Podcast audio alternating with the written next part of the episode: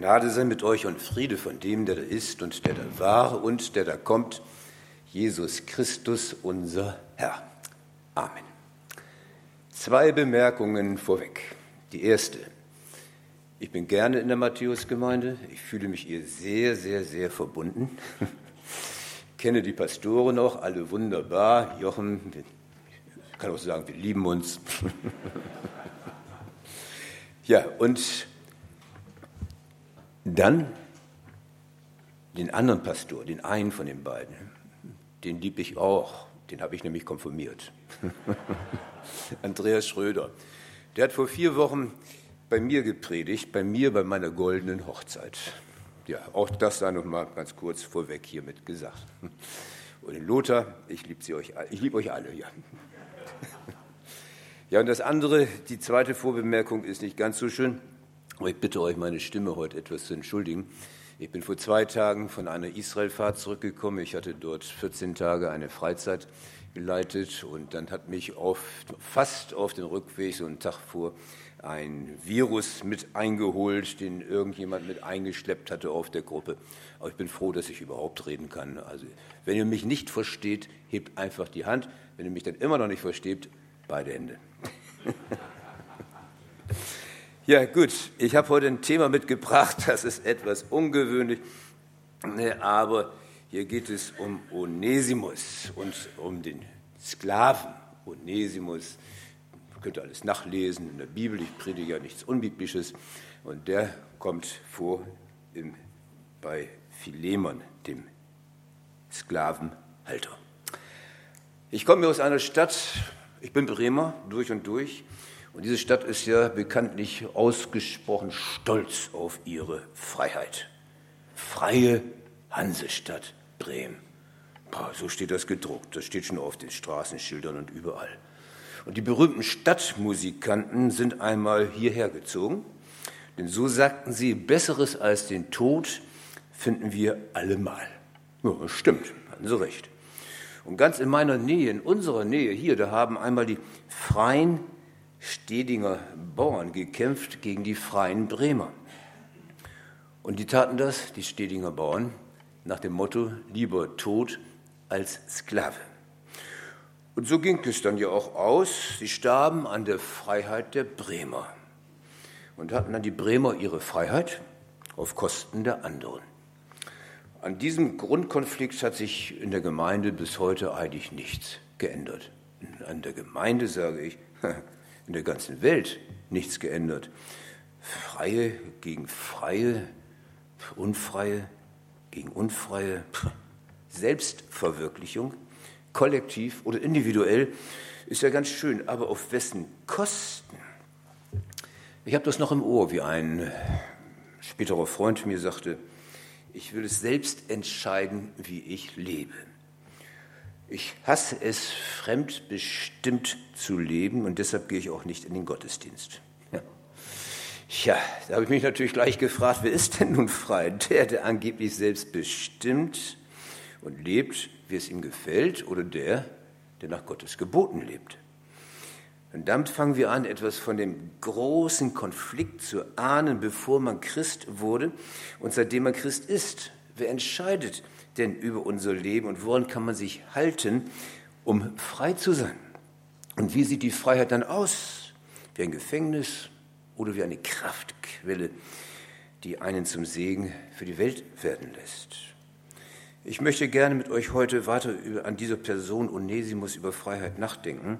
Und äh, diese Person lebt in einer Sklavenhaltergesellschaft. Und ihre Geschichte wird in der Bibel beschrieben.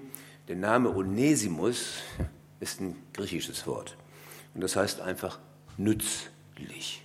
Nützlich. Ein Sklave hatte nützlich zu sein, aber der hieß schon auch nützlich. Und es ist uns nützlich, weil klare Beispiele auch eindeutige Ergebnisse bringen. Und zweitens, was ich dabei zeigen muss, ob christlicher Glaube mehr zu sagen hat, als nur Sätze, die jeder sagen kann. Und ich bin zutiefst davon überzeugt, dass nur die Aussagen des Christentums interessant sind, die nicht alle bei ein bisschen Nachdenken sagen können, die nicht sofort einleuchten. Zum Beispiel, seid nett zueinander. Das ist ein nettes Wort. Ne? Aber das ist kein biblisches Wort. Das steht in der Bildzeitung. Also, nun lese ich uns mal den Predigtext für heute vor. Ihr habt ihn ja auch abgedruckt vor euch liegen. Ich habe mir den Text hier gerade mitgenommen. So bitte ich dich wegen meines. Wir können vor Gottes Wort ruhig aufstehen. Ich dachte, das tut ihr von alleine. Nein. also, so bitte ich dich wegen meines Kindes Onesimus, den ich gezeugt habe in der Gefangenschaft, der dir früher unnütz war, jetzt aber dir und mir sehr nützlich ist. Den sende ich dir wieder zurück und damit mein eigenes Herz ich wollte ihn gern bei mir behalten, damit er mir an deiner Stadt diene in der Gefangenschaft um des Evangeliums willen.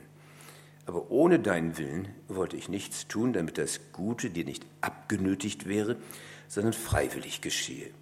Denn vielleicht war er darum eine Zeit lang von dir getrennt, damit du ihn auf ewig wieder hast, nicht mehr als ein Sklaven, sondern als ein, der mehr ist als ein Sklave, ein lieber Bruder, besonders für mich. Wie viel mehr aber für dich, sowohl im leiblichen Leben wie auch im Herrn.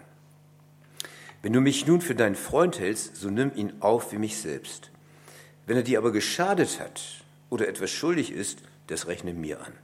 Ich, Paulus, schreibe es mit eigener Hand. Ich will's bezahlen. Ich schweige davon, dass du dich selbst mir schuldest. Ja, mein Bruder, gönne mir, dass ich mich an dir erfreue in dem Herrn, Erquicke mein Herz in Christus, im Vertrauen auf dein Gehorsam, schreibe ich dir, denn ich weiß, du wirst mehr tun, als ich sage. Und ich danke dir, Herr, für dein wunderbares Wort. Nun öffne es uns und segne es an uns. Amen. Wir nehmen wieder Platz. Also, ich habe mal wieder drei Punkte, wie das bei mir so üblich ist, in der Regel jedenfalls. Und das erste heißt, der erste Punkt heißt, Onesimus bringt Profit. Der Mann muss Nerven gehabt haben. Einfach abhauen. Die wenigsten Sklaven haben das riskiert. Das Risiko war einfach zu groß. Wenn dann einer erwischt wurde, der kriegte dann ein großes F auf die Stirn, nicht eintätowiert, das ist viel zu sanft. Eingebrannt, großes F auf der Stirn. Fugitivus, Latein. Bestenfalls, bestenfalls ging es so aus, schlechtestenfalls wurde er gekreuzigt. Und trotzdem haut Onesimus ab und langt dabei auch noch in die Kasse. Schließlich braucht er für unterwegs Wegzehrung. Ich kann das verstehen. Sklaverei war kein Zuckerschlecken. Er war ein Nichts.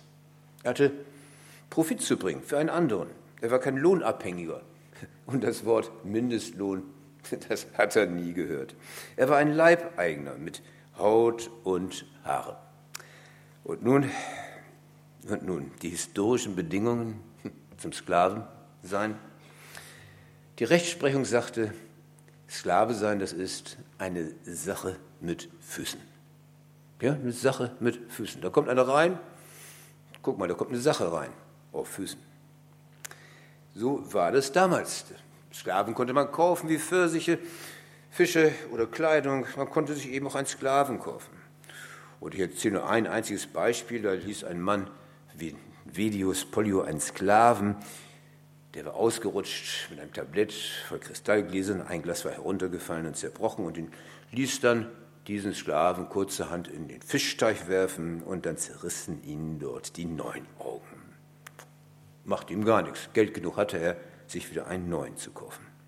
Also, es gab Filme darüber. Es gab insgesamt im Römischen Reich damals 60 Millionen Sklaven. 60 Millionen, das ist eine Menge. Wenn die sich zusammengetan hätten, hätten sie das Römische Reich weggefegt. Darüber gibt es Filme. Spartacus zum Beispiel hat der eine oder andere vielleicht mal gesehen, vielleicht auch nicht, ist auch kein Verlust, der nicht gesehen habe. Aber es gibt ja Leute, die sehen sich auch etwas an, was auch kein Verlust gewesen wäre. Ich hätte es ja gut gefunden, wenn die, die Christen es damals geschafft hätten, die Sklaverei gleich abzuschaffen. Aber das Christentum hat die Sklaverei abgeschafft im vorvorletzten Jahrhundert. Nicht gleich, das konnte es nicht. Dazu hatte es nicht die Kraft. Aber dann im vorvorletzten Jahrhundert, wenn da keine Christen gewesen wären, hätten wir heute noch die Sklaverei. Es brauchte Christen wie Wilberforce, der gab Karriere auf, Stellung, Ehe, Gesundheit. Er setzte alles aufs Spiel, um dieses himmelschreiende Unrechtssystem abzuschaffen. In muslimischen Ländern gibt es die Sklaverei immer noch, noch genau so. Onesimus heißt nützlich, habe ich gesagt. Der Name und Person, das war Programm. Jeder dachte an sich, naja, und dann dachte er auch an sich und dachte, ich muss hier weg. Ich muss hier einfach weg. Vielleicht kennst du das. Vielleicht könntest du manchmal auch einfach nur weglaufen, wenn du mal wieder nur für andere nützlich bist oder wenn sie von dir profitieren. Wem bringst du Profit? Wer profitiert von dir? Das gilt auch in einer christlichen Gemeinde und ich weiß, wovon ich rede. Da gibt es Leute, die sind völlig unerkannt mit ihren Begabungen. Wenn sie nicht wären, dann würde ganz vieles in der Gemeinde überhaupt nicht klappen. Wer, wer räumt denn immer auf? Wer macht denn immer schnell sauber? Wer tut das und das hinweg? Und das alles. Es gibt so viele Begabungen, die einfach verpuffen, die niemand sieht. Aber Jesus sieht. Was keiner sieht, sieht Jesus. Du fühlst dich als nützlicher Idiot, auch wenn du nicht Onesimus heißt, sondern irgendwie sonst, wenn du einen ganz normalen bürgerlichen Namen hast. Natürlich ist das schön, wenn man gebraucht wird. Fragt einmal die Alten, die überflüssig sich vorkommen. Aber wehe, man wird missbraucht. Natürlich ist es gut, zu etwas nützlich zu sein, aber wehe, man wird ausgenutzt. Das tut weh, das verletzt. Aber wie damit umgehen? Medizin nehmen, alles in sich reinfressen, abhauen. Und wenn die Situation dann beim besten Willen nicht zu ändern ist, wir wollen doch trotzdem leben. Selbstmord? Hat auch mancher schon dran gedacht. Aber wir wollen doch leben. Ihr werdet es ja nicht glauben, aber ich bin auch einmal jung gewesen. Und damals hatte ich eine Band in der Gemeinde. Nicht so eine gute wie hier. Und die Band war eine Band und war einfach laut. Und das kam damals schon wunderbar an. Das war die Zeit, wo es nur auf die Lautstärke ankam. Daher hat die Band sich aufgelöst. Sie war nicht gut genug. Aber wir haben eine Lieder gesungen, die gingen zu Herzen. Zum Beispiel einen kanadischen Folksong, You can live while you're dying. You can laugh while you are crying. Du kannst, während du stirbst, noch leben. Du kannst, während du schreist, noch lachen. Also unter Tränen noch glücklich sein. Wie geht denn das? Es geht.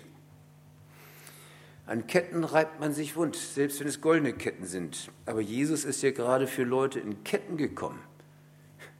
Zu den Sklaven der Sünde, zu den Gebundenen der Abhängigkeit, zu den Gefangenen des Leids, zu Leuten, die kaputt gehen an ihrer eigenen Schuld und an der Schuld der anderen. Und die innerlich so verletzt sind, dass ihr Leben nur noch ein einziger Krampf ist, den man nicht ansprechen kann, ohne sofort mit einer Flut von Aggressionen überschüttet zu werden.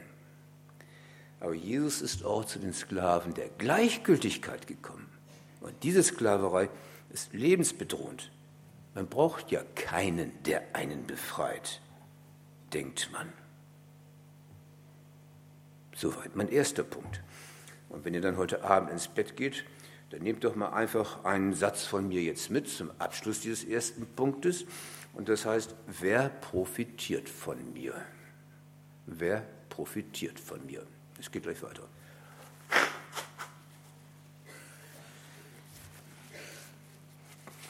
Ich sagte ja schon am Anfang, danke.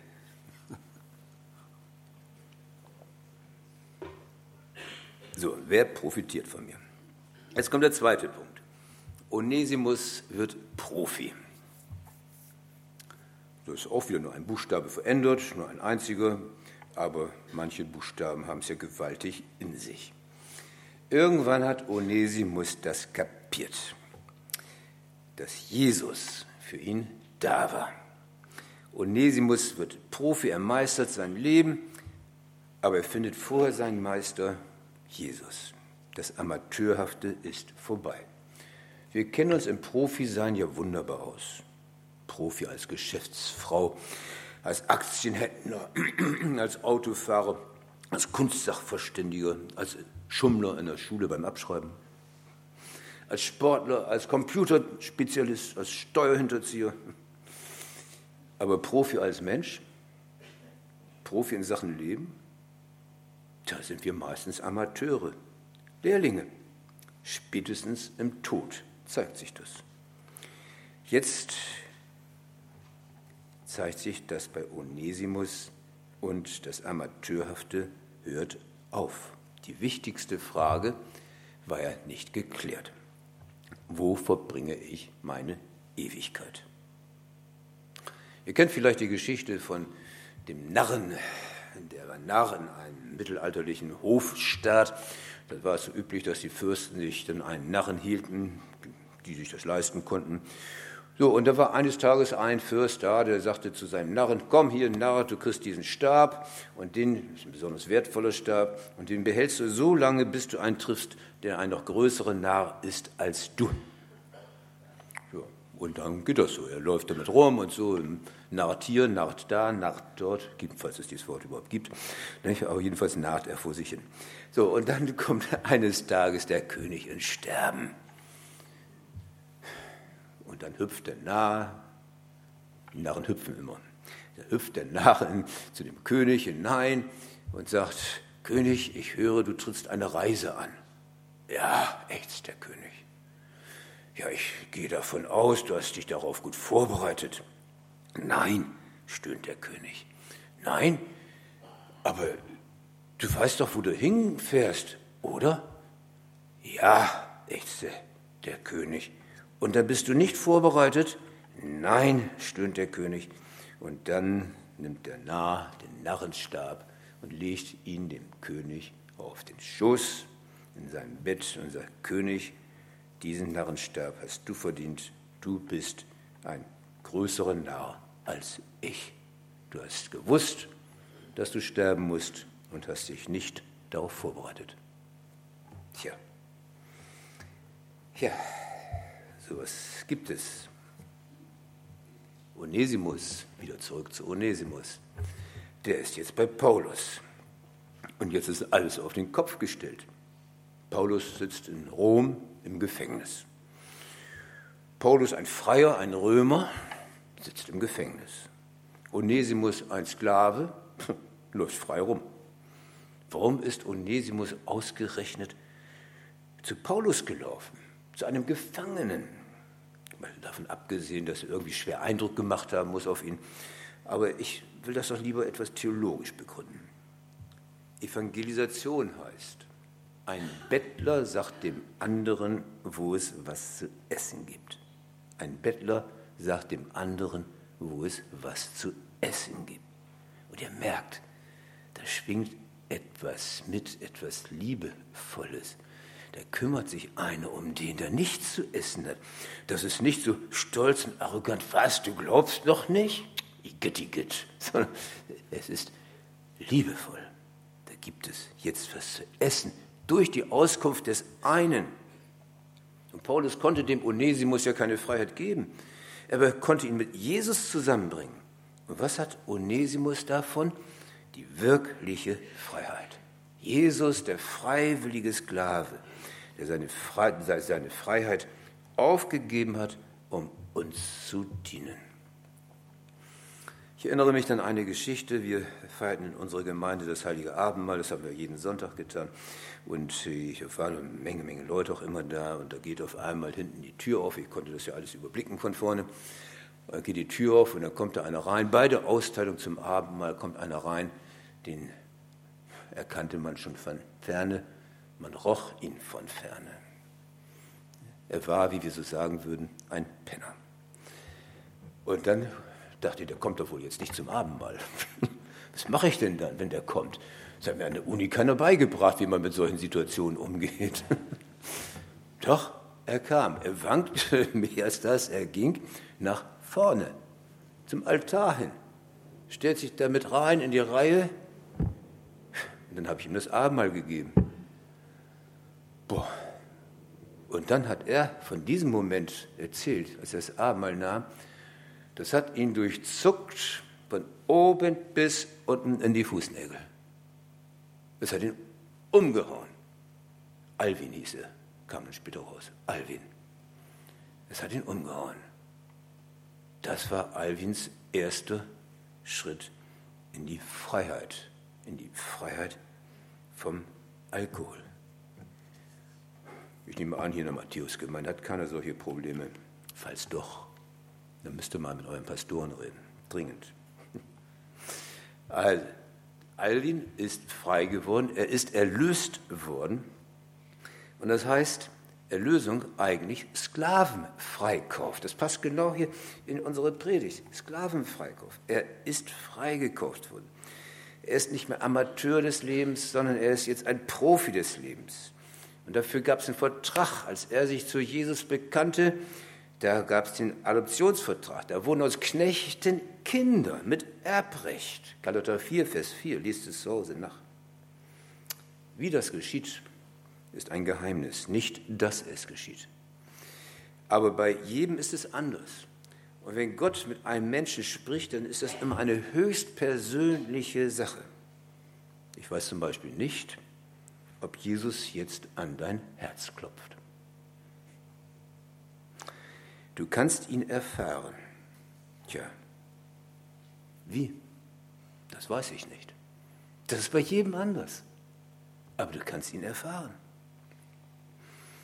Ich war ja etliche Jahre Aufsichtsratsvorsitzender bei ERF Medien und haben wir ganz viel zu tun gehabt mit den Berichten von Leuten aus muslimischen Ländern, die träumten und sahen eine weiße Gestalt. Sie konnten sie überhaupt nicht zuordnen. Sie wussten nicht, wer das war. Und dann eines Tages, nachdem sie oft diesen Traum gehabt haben, oft begegnen sie jemandem und sagen, du kannst mir helfen. Der wusste jetzt gar nicht, wie ihm geschah. Natürlich konnte er helfen, aber dass er so angesprochen wurde, das war ein Christ. Der konnte dann die Deutung zu dem Traum geben. Und dann wurde dieser, der den Traum gehabt hatte, auch Christ. Wir haben keine Ahnung davon, wie viele Christen es in den muslimischen Ländern gibt. Es sind unendlich viele. Und inzwischen erlebe ich das auch in Deutschland. Genauso. Da kommen Leute hierher und sagen, ich habe das geträumt. Ich sage, was hast du geträumt? Ja, dass eine weiße Gestalt war und die hat dann zu mir gesagt, geh mal da und dahin. Dann bin ich da hingegangen und traf auf einen Christen. So bin ich Christ geworden. Punkt 2 ist zu Ende. Auch dafür gebe ich euch eine Frage mit. Bin ich Profi oder Amateur?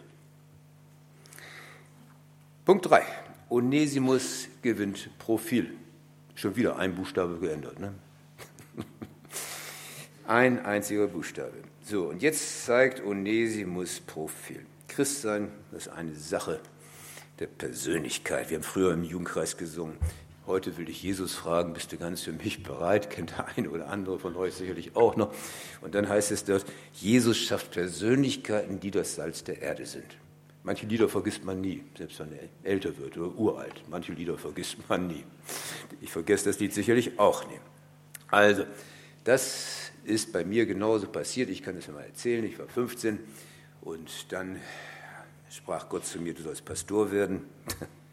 Ich habe ihm dann gesagt, das geht doch gar nicht. Das geht gar nicht. Weißt du denn nicht, dass ich diese Krankheit habe, dass ich pausenlos rot werde? Ich habe gedacht, das ist eine Krankheit. Dass ich pausenlos rot werde. Wenn da mehr als zwei Leute zusammenstehen und ich komme dazu, werde ich rot. Habe ich so eine Bombe. Geht doch nicht. Wenn ich im Café saß, habe ich immer gewartet, bis das Café ganz leer war, damit ich wieder rausgehen konnte und mich keiner anguckte. Schrecklich. Das ist eine schreckliche Krankheit. Und habe ich dann gesagt, so einen willst du zum Pastor machen? Stell dir mal vor, da wusste ich ja nicht, was dann heute passiert. Aber ich habe es ihm gesagt, wenn ich dann mal vor einer Gemeinde stehen soll, steht er auf einmal in der Matthäusgemeinde mit so einer Bombe, das geht doch gar nicht. Wie stellst du dir das vor? Dann hat er gesagt, lass das mal mein Problem sein. Das hat er deutlich gesprochen. Da habe ich gesagt, okay, Herr, ich lasse mich drauf ein. So mutig war ich immerhin. Ich lasse mich drauf ein. Und dann will ich das auch tun. Dann will ich Pastor werden. Also es geht auf deine Rechnung. Du bist dran schuld, wenn das nicht klappt. Und ihr seht ja, wie es gekommen ist. Gott hat mit mir gehandelt und allein, dass ich das an ihn so abgeben konnte, war schon die Hilfe. Das war schon die Hilfe überhaupt. Das war großartig, wie er sich da zu mir gestellt hat und wie er aus mir eine Person gemacht hat, die auch ein Profil hat. Das heißt, Profil ist nicht eine Frage der Reifentiefe, sondern es ist eine Frage der Persönlichkeit. Man kann gegen den Strom schwimmen. Ja, so ist das mit Gott. In der Begegnung mit Jesus muss dem Onesimus was Ähnliches passiert sein. Er hat sein Leben verändert und das ist dann ganz anders geworden. Noch eine Korrektur, die kennt ihr wahrscheinlich. Jesus nimmt uns, wie wir sind. Das ist ein wunderbarer Satz und eine herrliche Tatsache, dass wir uns nicht erst, wer weiß, wie bemühen müssen, uns besser machen, anständiger, fehlerloser, um Jesus zu begegnen. Es ist herrlich zu wissen, Jesus nimmt uns, wie wir sind. Und jeder kann zu ihm kommen, wie er ist. Wunderbar. Aber wenn die zweite Hälfte fehlt, dann ist das ganz, ganz schlimm. Denn Jesus lässt uns nicht so, wie wir sind.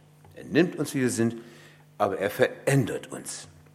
Und wer dann etwas anderes sagt, der verkürzt den Glauben, schrecklich, schrecklich. Das ist dann die Infantilisierung des Glaubens. Das heißt, wir sollen sein wie die Kinder, wie die Kinder, kindlich vertrauen können, aber nicht kindisch. Das ist ein großer Unterschied. Ich bin, wie ich bin. Ja, und dann kommt man in seinen Freundeskreis und sagt, ich bin Christ geworden. Und dann gucken die einen an und sagen, was hat sich denn bei dir verändert? Du bist doch geblieben, wie du warst. Nur ein wenig fromme Tünche fromme, blutleere Sprüche. Und die nichtgläubigen Freunde sehen es und sagen sich, wenn das Christsein heißt, warum soll ich denn dann Christ werden? Es gibt einen Prüfstein dazu. Und der Prüfstein heißt, wirst du liebevoller im Glauben?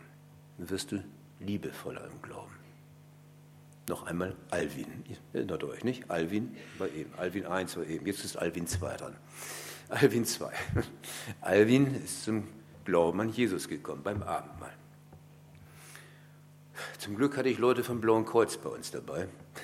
Die kannten sich aus mit solchen Situationen und haben sich dann seiner angenommen und haben ihn erstmal nach Hause gebracht. Das, was er zu Hause nannte, war ein Dreckloch. Dann haben sie ausgezogen, abgewaschen, neue Kleider gegeben und das alles, was dazu gehört. Und dann versucht, ihn zu begleiten. Und er machte tatsächlich Fortschritte bis zum nächsten Rückfall. Und dann ging das wieder von vorne los. Als Blaukreuzler brauchst du einen langen Atem, sage ich gleich mal vorweg. Ne? Und für jeden, der mit Alkohol zu tun hat und die Probleme kennt, der kann das bestätigen. Du brauchst einen langen Atem. So, jedenfalls, die sind damit durchgekommen und haben ihm geholfen. Und Alvin veränderte sich total. Total. Da war nichts mehr zu sehen von dem kaputten Typen, der bei uns in den Gottesdienst gekommen war. Er war ganz, ganz anders geworden. Ein frischer, zu weit noch vorhanden, saftvoller Mann. Er war Maurer. Seine Ehe hatte er längst kaputt gesoffen. Den Kontakt durfte er wieder aufnehmen zu seiner Frau. Die beiden haben sich wieder vertragen. Toll. Ganz toll. Dann sind die beiden später nach Kreling gegangen. Kreling kennt ihr wahrscheinlich nicht, das ist das Glaubenszentrum in der Nähe von Walsrode. Und jedes Mal, wenn ich dann in Kreling war, habe ich auch Alwin gesehen und dann haben wir uns gegenseitig in den Arm genommen und gesagt, weißt du noch, was ist das schön, dass es dir jetzt heute so gut geht? Was ist das schön? Und dann strahlte er und lachte und ging wieder auf seinen Bau und legte die nächsten Steine aufeinander. Ja, so ist das, wenn Gott in ein Leben eingreift. Wie war das dann wohl mit Onesimus, als der in sein altes Leben zurückging? Innerlich frei, aber dieselben alten Verhältnisse, vor denen er geflüchtet war. Was für eine Persönlichkeit hatte denn Gott jetzt aus ihm gemacht, als er zu seinem Herrn Philemon zurückging. Natürlich hat er Angst gehabt, klar. Ich habe von am Anfang gesagt, was mit Flüchtlingen passierte, flüchtigen Sklaven. Philemon war Christ. Und natürlich kann man von einem Christen erwarten, dass er vergibt. Aber kennt ihr nicht auch Leute, die nicht vergeben und sich trotzdem Christen nennen? Tja, Onesimus ging. Er gewinnt Profil. Und Philemon, auch für diesen Mann muss noch ein Satz gesagt werden, weil es eine harte Nuss. Da kommt sein ehemaliger Sklave zurück, sagt, ich bringe dir den Brief von Paulus mit. Und dann liest er das, er soll ihn als seinen Bruder akzeptieren. da steht auch, dass Paulus für alles bezahlt. Alles, was er ihm weggenommen hat, kriegt er wieder. Also daran hat der Onesimus, äh, hat der Philemon schwer zu schlucken gehabt. Aber es hat geklappt. Es hat geklappt. Es ist nicht selbstverständlich, dass sich dann Menschen so verhalten. Ich erinnere mich an einen Diplom-Ingenieur, der war so Mitte 40, der kam bei mir zum Glauben und dann äh, sind wir sein Leben durchgegangen in der Beichte anschließend. Und dann sagt er, ja, ich habe geklaut. Was mache ich damit? Ich habe in meiner Firma alle Werkzeuge mal mitgehen lassen, immer so, eins nach dem anderen. Das über die Jahre weg kommt dann die ganze Werkstatt zusammen. Ja, habe ich gesagt, auch wenn es mir schwer fällt, aber muss ich dir sagen, geh morgen zu deinem Chef, nimm das Werkzeug alles mit, pack's in dein VW, fahr mit in die Firma und sag ihm, du bist Christ geworden, du wolltest ihm das beichten und du wolltest ihm das wiedergeben und dann gucke, was der mit dir macht. Er hat das gemacht. Ich habe gezittert und zu Hause auf den Knien gelegen und gebetet. Es ist gut ausgegangen für ihn. Auch das ist nicht selbstverständlich. Aber sowas kann passieren auch in unserer Zeit.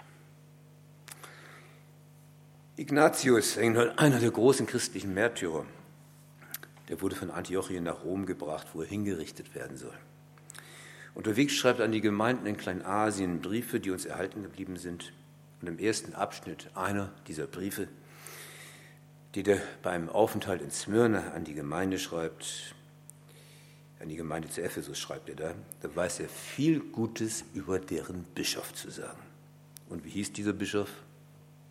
Das steht ja schon im Thema, nicht? Ist doch klar. Onesimus. Vom Sklaven zum Bischof. So, und dann nennt Ignatius ihn mit dem gleichen Wortspiel wie Paulus. Er heißt Onesimus und ist Onesimus. Einer, der Christus nützlich ist. Es ist also nicht auszuschließen, dass aus dem entlaufenen Sklaven Onesimus im Lauf der Jahre der Bischof von Ephesus wurde. Vom entlaufenen Sklaven und Dieb zum Bischof. Sowas kann unser Herr. Noch ein letztes, letzter Satz zum Schluss, dass das nicht falsch verstanden wird. Unsere Bischöfe sind nicht alle entlaufene Sklaven und Diebe. Aber dieser hier, Onesimus, das war einer. Ein lebendiges Zeichen der Gnade Gottes. Ja, was hat Christus, was hat Jesus mit dir vor? Auch dazu eine Frage zum Schluss. Das war die Frage eben. Was hat Jesus mit dir vor? Amen.